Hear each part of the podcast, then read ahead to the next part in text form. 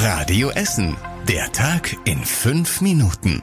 Am 14. Juni mit Zoe Tassovali. Hallo und schön, dass ihr dabei seid. Das Alfred Krupp Krankenhaus in Rüttenscheid schließt seine Geburtsstation. In zweieinhalb Wochen ist dort Schluss. Das Krankenhaus findet nicht mehr genug Fachärzte und Hebammen für die Station.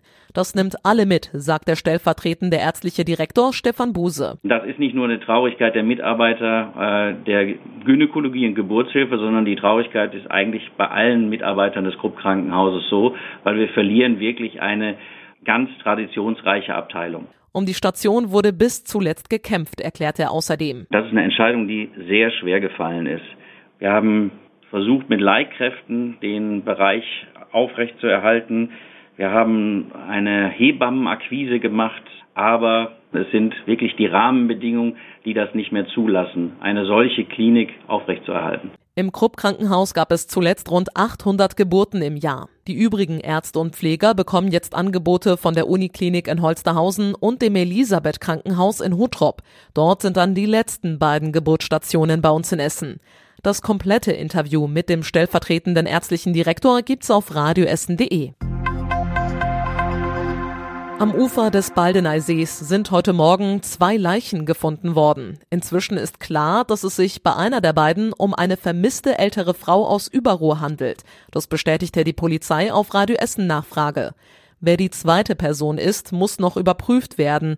Das kann aber dauern, sagt die Polizei. Die Leiche lag wohl länger dort. Bei beiden gibt es aber keine Hinweise auf Fremdeinwirkung. Polizei und Feuerwehr hatten heute Morgen mit einem Hubschrauber nach der vermissten älteren Frau aus Überruhr gesucht. Dabei hatten sie dann zwei Leichen entdeckt. Den Schülern der Realschule Überruhr geht es inzwischen wieder besser. Mehrere von ihnen hatten vergangene Woche eine unbekannte Flüssigkeit getrunken und sich dabei teilweise schwer verletzt. Die meisten von ihnen kamen ins Krankenhaus. Mittlerweile sind aber alle wieder zu Hause, sagt die Polizei auf Radio Essen Nachfrage.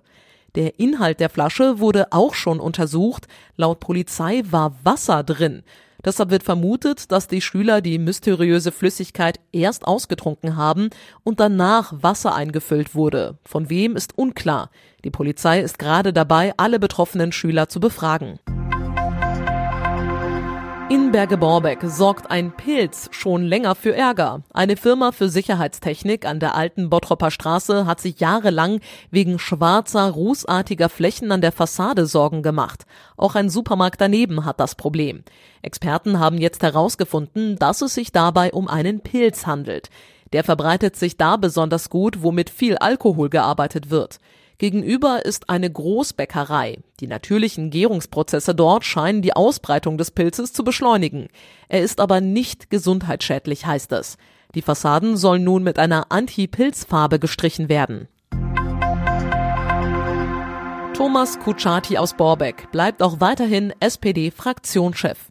Trotz der schweren Niederlage bei der Landtagswahl bekam Kutschaty mehr als 90 Prozent der Stimmen. Einen Gegenkandidaten gab es nicht. Die SPD war bei der Landtagswahl vor einem Monat auf 26,7 Prozent abgesackt. Das war das schlechteste Ergebnis überhaupt bei einer Landtagswahl für die Partei. Kutschaty will die Ergebnisse jetzt analysieren. Und zum Schluss der Blick aufs Wetter. Wir kriegen heute Nacht einen sternenklaren Himmel. Dazu wird es etwas milder als letzte Nacht. Rund 11 Grad sind es. Wir hören uns hier bei Radio Essen dann wieder morgen früh ab 6 Uhr. Habt einen schönen Dienstagabend. Tschüss. Das war der Tag in fünf Minuten. Diesen und alle weiteren Radio Essen Podcasts findet ihr auf radioessen.de und überall da, wo es Podcasts gibt.